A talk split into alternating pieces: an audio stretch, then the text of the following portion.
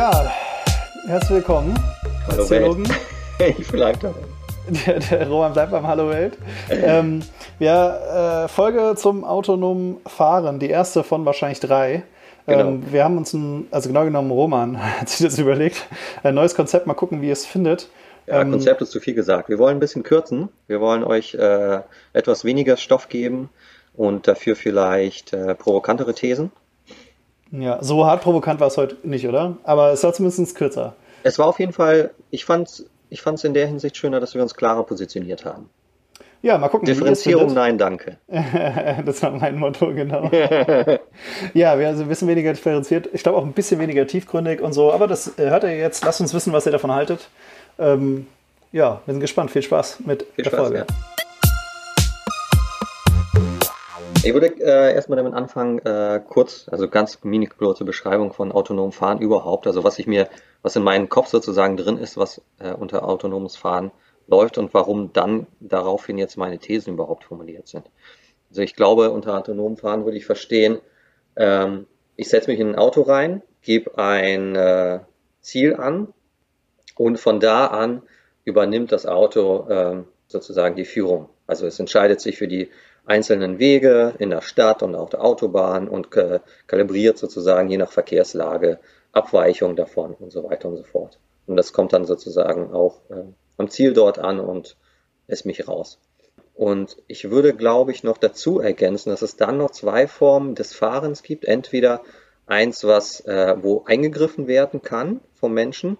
Das wäre dann ja so etwas wie ein Fahrassistent eigentlich, weil ich als Fahrer das Lenkrad bei bestimmten Situationen äh, irgendwie bei Gefahr oder so noch umdrehen kann. Und daneben gibt es noch die äh, sozusagen die komplett autonome äh, Variante, wo dann vielleicht das äh, Steuerrad komplett fehlt und auch die Pedale weg sind, äh, wo ich mich jetzt nur noch reinsetze und sage, hier, keine Ahnung, fahre mich Berlin, äh, Neukölln oder so und dann geht's los. Hm, Ja, Moment, aber das heißt, ähm, dein Assist also was du gerade als Assistenz bezeichnet hast, ist ja eigentlich, das Ding fährt komplett selbst. Nur du kannst nochmal eingreifen und das andere ist, du bist quasi hemmungslos ausgeliefert. äh, Genau. Auto. Das sind zwei Varianten und ich glaube, wenn wir über das autonome Fahren sprechen, würde ich eher die zweite Variante verstehen, wo du nicht mehr eingreifen kannst. Weil alles Ja, andere ist einfach nur ein. Assistent sozusagen. Ja, aber das ist doch nur, ich, ich kann das Auto, ich habe noch einen Notausknopf oder nicht. Also es ist ja genauso, wenn ich sage, eine Maschine ist nur teilautonom, weil ich nebendran noch einen Knopf habe. Also, ja, okay, machen wir weiter. Ich bin mal gespannt, wo wir rauskommen. Naja, weil sonst wäre es ja kein autonomes, also dann, dann wäre ich als Mensch ja immer noch sozusagen im Programmcode als dieses Human in Loop oder wie man das nennt. Oder also quasi als mögliche Variable im Programmcode wäre ich ja immer mit begriffen. Und insofern wäre es ja nicht mehr, streng genommen wäre es dann nicht mehr autonom, weil ich schlicht und einfach äh, immer bei bestimmten Handlungen eingreifen kann. Deswegen, Ja, aber- also das ist ja nur eine, eine Definition, die ich hier vorschlage. Ich schlage vor, unter autonomem Fahren das zu verstehen, dass der Mensch nicht mehr Teil des Systems ist. Das ist ja, nur erstmal Aber nur das ist, Definition äh, vorschlagen. äh, das ist ja so ein Philosophen-Mode, ne? Also weil du halt Okay. dich an dem Wort autonom ähm, aufhältst, weil Autonomie heißt ja, ich bin selbstbestimmt und so. Ja. Natürlich ist das Auto nicht selbstbestimmt. Also ne, das sagt ja nicht, ich will jetzt nicht, sorry, sondern das soll ja schon fahren. Und deswegen ist, glaube ich, ähm, äh, ähm, fände ich es immer angemessener, von selbstfahrendem Auto zu reden. Ne? Also Ja, das ist halt jetzt nicht autonom im Sinne von, das kann jetzt entscheiden, was es will, sondern das fährt halt einfach selber. Ja, na klar, okay, das, ist, das mag ja sein. Nur trotzdem ist es noch, also der, der Unterschied ist doch gravierend, ob ich im Programmcode als Variable drin bin oder nicht. Philosophisch vielleicht schon, ja. Ich weiß es nicht so genau. Also für mich als Nutzer und für mich als Techniker ist es ja egal. Also ich, ich will natürlich auf Not ausdrücken können und notfalls aus dem Ding wieder raus, so wie so ein Nothammer im, im Bus. Ich will mich ja nicht einsperren lassen. Aber ich will halt einfach, dass das Ding automatisch von A nach B fährt und ich muss mich um nichts mehr kümmern. Also so, Ja, genau. Ähm, ja, wunderbar. Also da sind wir uns ja einig, äh, ich, wa- warum ich das jetzt äh, sozusagen den Menschen ausschließe in, in der Handlung, ähm, ist jetzt auch nicht irgendwie äh, aus, aus philosophischen Gründen, sondern aus, rein, rein aus praktischen Gründen. Das Ziel des autonomen Fahrens ist es ja, die Maschine selbst bestimmen zu lassen, wie die Verkehrslage ist und wie auf Situationen einzugehen ist, die beispielsweise einen Unfall äh, verursachen würden. Ein Mensch, der in diesem Falle des Unfalls in, mit der Maschine interveniert, könnte ja sozusagen den Unfall ja beschleunigen, weil er falsch reagiert. Ah, okay. Also du meinst, die Maschine das, weiß ja, von Anfang an, wie, wie ein Unfall zu lösen ist. Der Mensch äh, aber, der dann sozusagen mit einprogrammiert ist, ist eine Gefahr, schlicht und einfach für, für das System. Und deswegen äh, ist meine Variante, aber bei autonomem Fahren jetzt diese strenge Variante zu verstehen, wo der Mensch nicht eingreifen kann. Ah, okay, du meinst dann, äh, äh damit im Unfall auch wirklich die Maschine schuld ist und nicht der Fahrer sozusagen. Genau, genau. Das wäre ja auch sozusagen vielleicht auch ein ethischer Grund, autonom Fahren so zu gestalten. Und da würde ich äh, jetzt, jetzt wirklich auf die, auf, aufgrund dieser äh, Vorstellung von autonomem Fahren wäre meine erste These, dass das eigentlich unverantwortlich ist, so etwas zu schaffen oder so etwas zu programmieren oder zu kreieren, weil äh, Freiheit äh, etwas ist, das den Menschen gehört, vielleicht so etwas genannt werden kann aus theologischer Perspektive wie ein Gut, äh, ein Schöpfungsgut, ein, eine Gabe Gottes. Und diese Gabe abzugeben, also zu entäußern an eine Maschine, das heißt aber auch die Freiheit zu entäußern an eine Maschine, das ist etwas, also was, was theologisch oder was unchristlich ist. Du meinst aber jetzt nur im Unfallfall oder allgemein? Naja, also da stellt sich, äh, da stellt sich ja die Verantwortung äh, reell heraus. Also klar, wenn, wenn irgendwie keine Gefahrensituationen drohen und äh, das Ding fährt mich von A nach B, auch da könnte man schon fragen, ist das, ist das irgendwie äh, Freiheitsberaubung? Aber wir nehmen mal jetzt eine konkrete Situation des Unfalls an, natürlich. Äh, und da die und da sozusagen die Verantwortung abzugeben und seine Freiheit gegenüber der Maschine auch zu opfern und zu äußern. Ja, das, ist, äh, da, ist ja spannend, wo ist der Unterschied? Also wenn du jetzt Bus fährst, dann sitzt ja auch ein äh, Busfahrer oder Busfahrerin genau. vorne. Genau, und die baut jetzt Punkt. auch einen Unfall, da hast du deine Freiheit ja genauso veräußert, halt eben nur an äh, den Busfahrer und nicht an den Algorithmus. Genau, genau, das ist der Punkt für mich. Also mein äh, äh, also du möchtest These gefälligst fußt, von einem Menschen getötet werden und nicht von ja, einer Maschine. Genau, genau so ist es. Okay. Also mein, meine These fußt auf der, auf der Idee, dass äh, Freiheit eben ein schöpferisches Gut dem Menschen äh, gegeben ist. Äh, es, es, ist noch nicht die, es ist noch nicht gesagt, dass diese Freiheit nicht den Maschinen gegeben werden kann. Das kann sie vielleicht ja irgendwann auch, obwohl wir noch, äh, noch ein bisschen weit entfernt sind von. Äh, ich sage nur, dass das unethisch und unchristlich ist, wenn äh, es an Maschinen veräußert wird. Aber natürlich tue tu ich das im Bus an einen Menschen. Ja, das ist vollkommen klar. Ich habe, glaube ich, eine, eine, passende These dazu. Und zwar kommt mir das immer so ein bisschen vor, als wären deine, deine Ausführungen, das geht ja schon darum, was wir so ein bisschen auch unter KI schon abgebildet genau. haben. Ne? Also wir genau. haben ein selbstdenkendes, äh, vielleicht schon Wesen oder so, nicht einfach nur ein Auto. Mhm. Und ich denke, ähm, es wird aber beim autonomen Fahren oder beim selbstfahrenden Auto ja erstmal darum gehen, dass das äh, Maschinen sind, die uns halt einfach von A nach B bringen. Also mhm. Nicht so sehr, dass die jetzt selber Gefühle entwickeln und sagen, ne, oh, war aber ein scheiß Wochenende, heute fahre ich mal nicht so schnell oder so. Sondern eben äh, einfach nur, ich setze mich da rein, das Ding fährt mich von A nach B, so ähnlich wie es jetzt mit Tempomat und ähm, keine Ahnung, äh, wie heißt das, Spurassistent und so schon so ein bisschen ja, möglich ist. Ja. Das Ganze nochmal zu Ende gedacht. Ne? Und ich muss am Ende mein, mein Hände einfach nicht mehr am, am Lenker haben. Und ähm, äh, wenn man in so einem Szenario auf so ein Unfallgeschehen guckt, ja. also das, das, ist witzig, dass wir direkt bei den Unfällen landen, weil anscheinend ist das halt so das Ding, ne? Ja, aber da, da entscheidet sich ja, da entscheidet sich ja die äh, Praktikabilität von diesen Geräten oder überhaupt äh, die, die Frage, äh, ob wir das einführen, entscheidet sich ja eben an diesem ethischen Dilemma des, äh, des Unfalls. Wer hat die Verantwortung?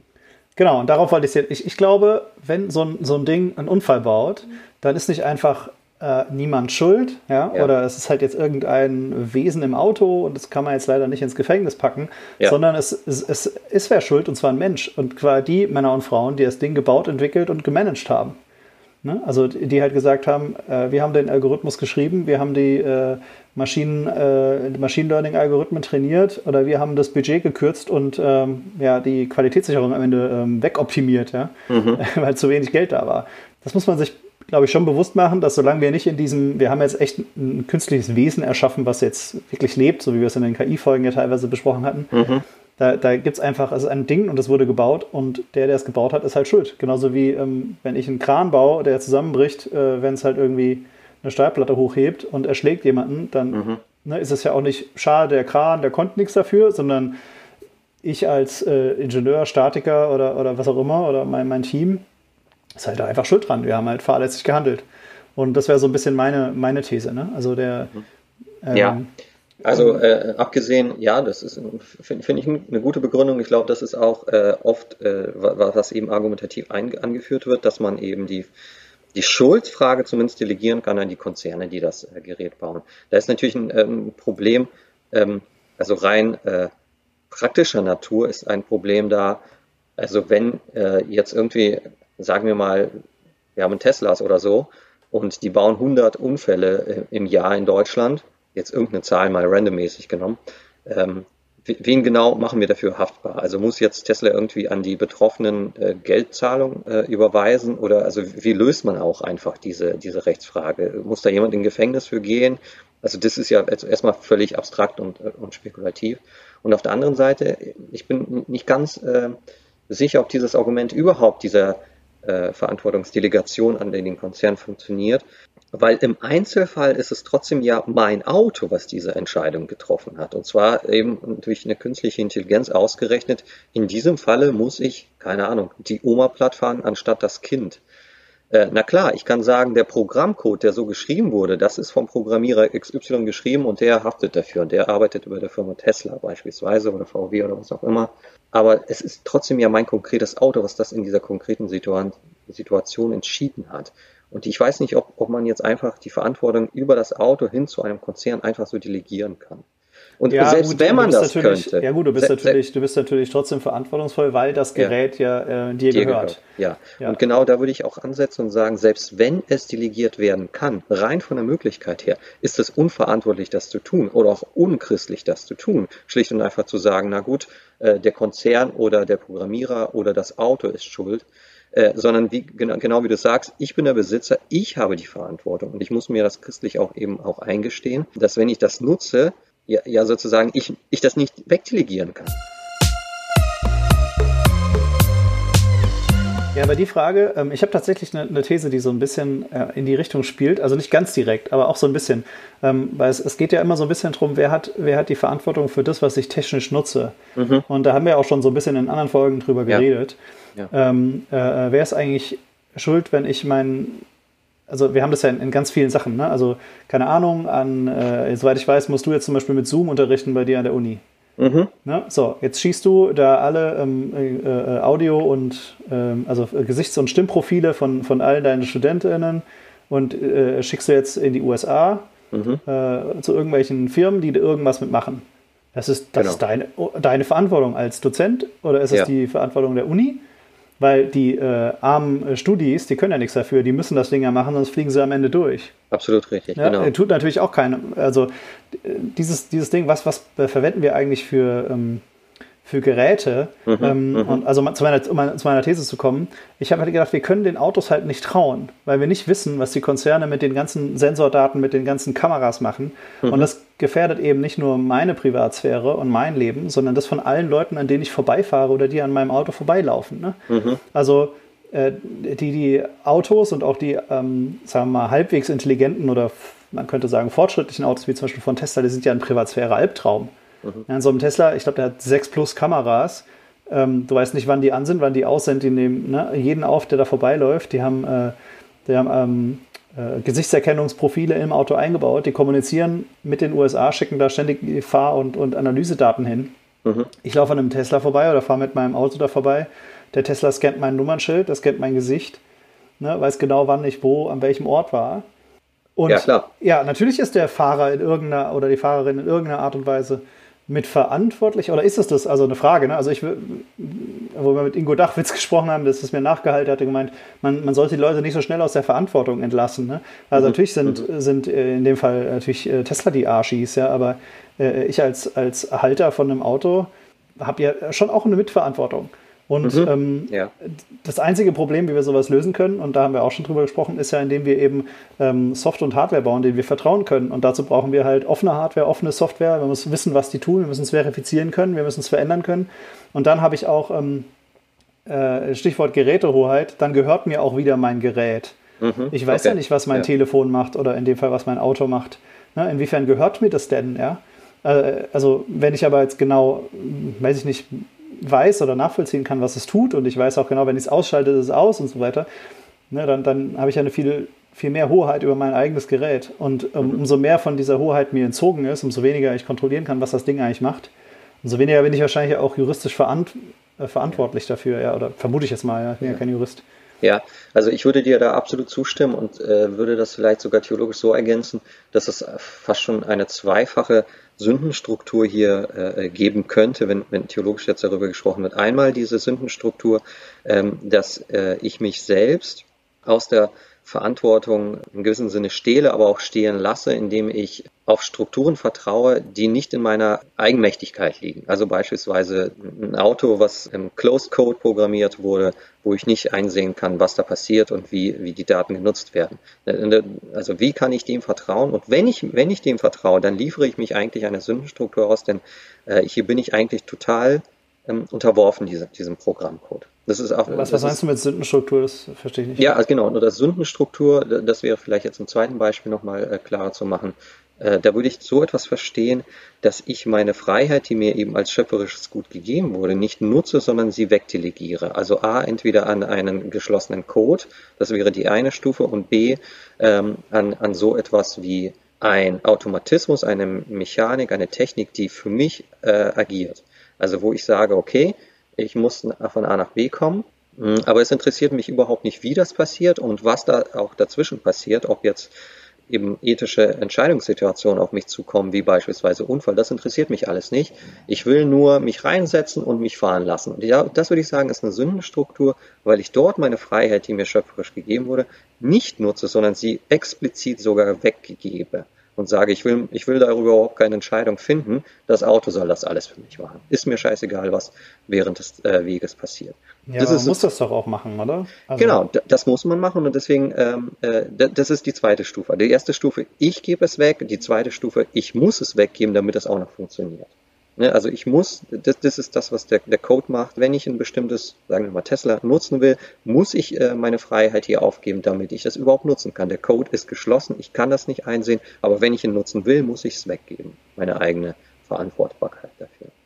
Ja, aber das machen wir doch auch mit vielen Sachen und das ist ja auch nicht immer ja, Absolut. Ja, ja, absolut. Also das, das ist sowieso klar, dass wir das mit vielen Sachen machen. Das lässt sich jetzt nicht nur auf autonomes Fahren übertragen. Aber das meine ich mit Sündenstruktur. So könnte man ja Sünde begreifen.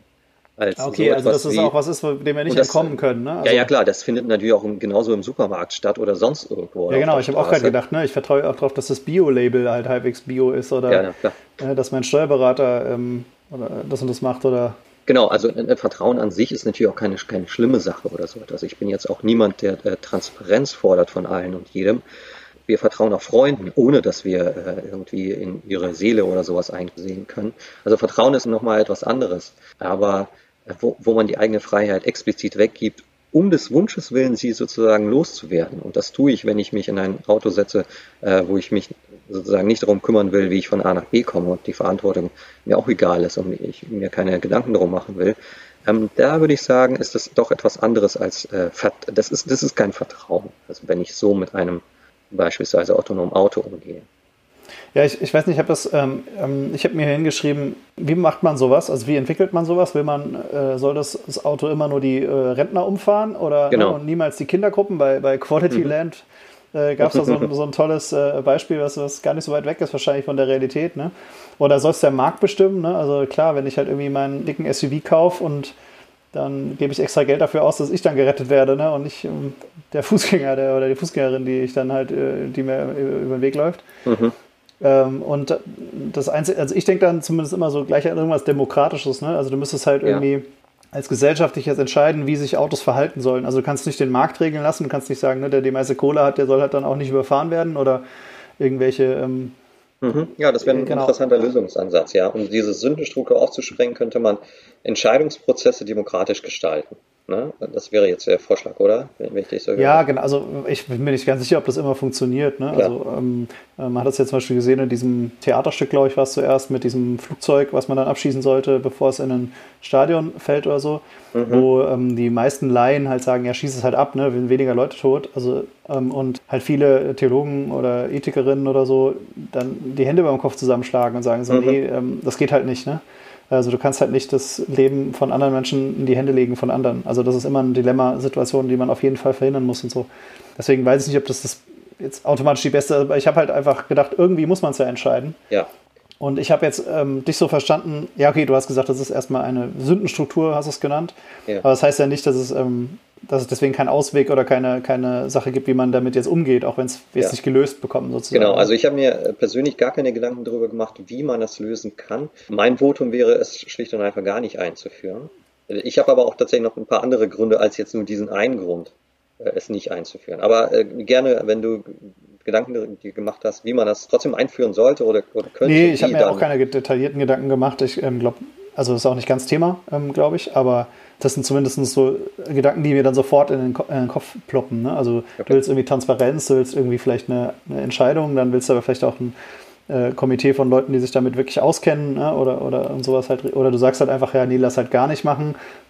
Gut, ob sich das durchsetzen lässt, ne? weil es nicht doch Klar. irgendwie zu bequem ist oder ob dann, ja, also gut, andere, das, das führt vielleicht auch zu weit. Genau, also ich habe noch ein Argument, um vielleicht nochmal meinen Punkt zu unterstreichen, warum ich autonomes Fahren jetzt in dieser krassen Variante wieder, äh, wie, wie, wie am Anfang definiert, nicht einführen würde. Und zwar, weil ich glaube, das fördert falsche Mobilität, äh, falsche Mobilitätsvorstellung auch. Wenn man sich ein bisschen äh, die, die Forderung von Fridays for Future, ich bin jetzt kein großer Anhänger dieser Bewegung, aber wenn man sich das mal anhört, was die Jugend äh, formuliert, die Zukunft sein sollte, auch von Mobilität, dann wird man da schon feststellen können, dass das Auto als solches überhaupt keine Zukunft äh, hat oder vielleicht haben sollte.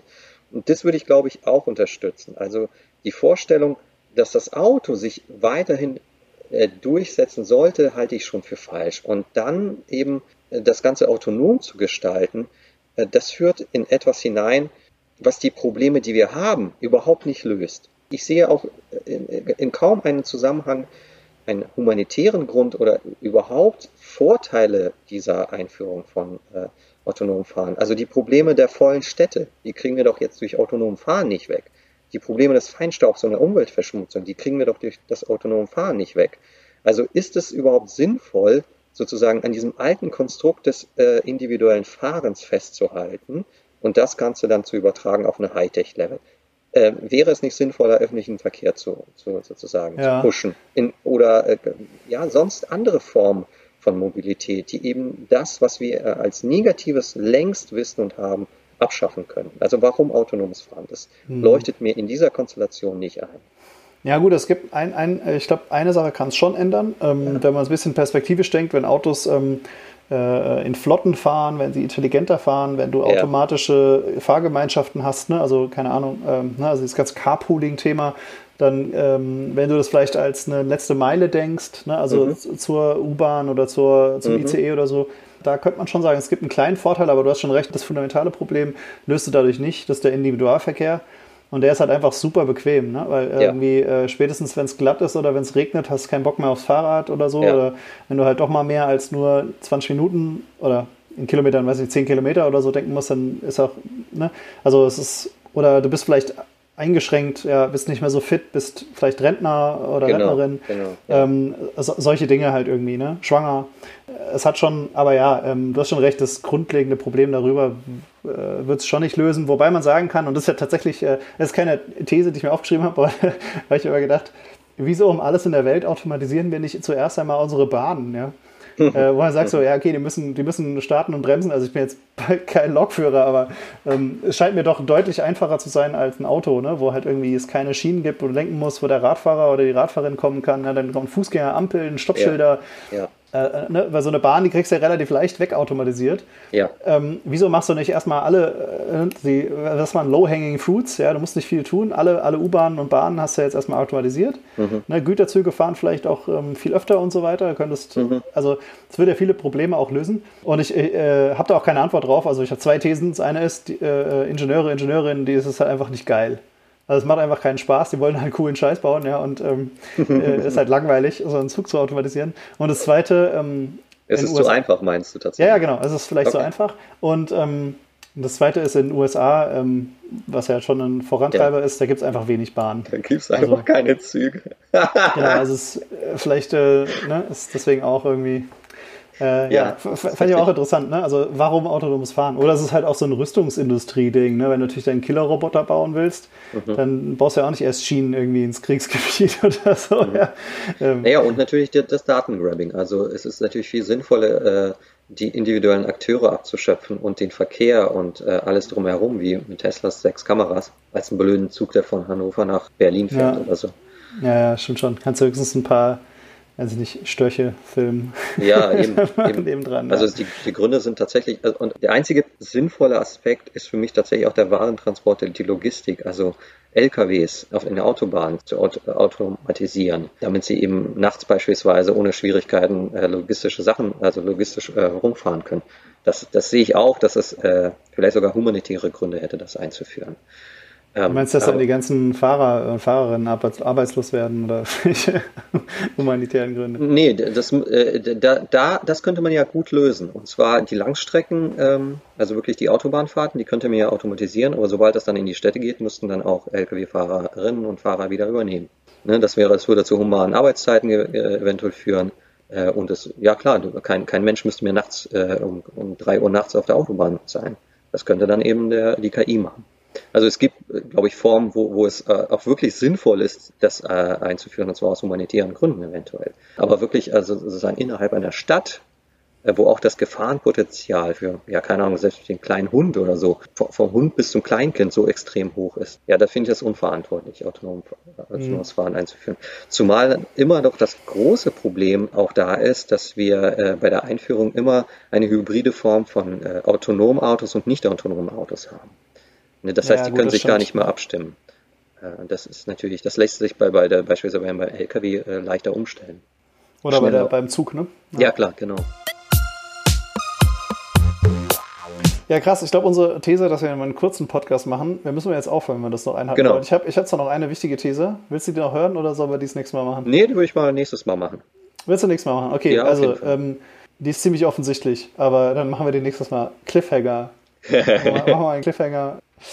Nice. Ähm, okay, da waren wir heute ähm, ja, ein bisschen kürzer. Äh, mal gucken, ob das Konzept so funktioniert. Ähm, sagt uns gerne, wie ihr es fandet. Ob ihr es ähm, langweiliger fandet, nicht tiefgründig genug, äh, spannender als vorher oder ähm, ja, ihr habt sonst eh immer nur bis zur Hälfte gehört. Also lasst uns gerne wissen. Ähm, wir sind bei Insta und Twitter unter Netztheologen findet ihr uns da oder schickt uns eine E-Mail an info.netztheologen.org. Mhm, und genau. ja, ansonsten wir wollen das ja nächstes Mal fortsetzen, das Thema, und insofern äh, können wir äh, euer Feedback gut aufnehmen und aufarbeiten. Ähm, also seid angeregt zu posten. Genau, es gibt noch sogar noch zwei Folgen, haben wir geplant. Dürfen wir das schon teasern? Wir haben ah, wir können es mal versuchen, ja. Also, wir haben äh, auch noch einen Gast dann. Ja. Genau, wir müssen das Ganze noch organisieren. Den Namen verraten wir erst in der nächsten Folge. Er ist aber ein Experte für ethische Fragen von äh, künstlicher Intelligenz und ähnliches. Und eventuell werden wir mit ihm ein schönes Gespräch haben können. Nice. Ja, sag uns, was ihr davon haltet und dann äh, bis die Tage. Ciao, ciao.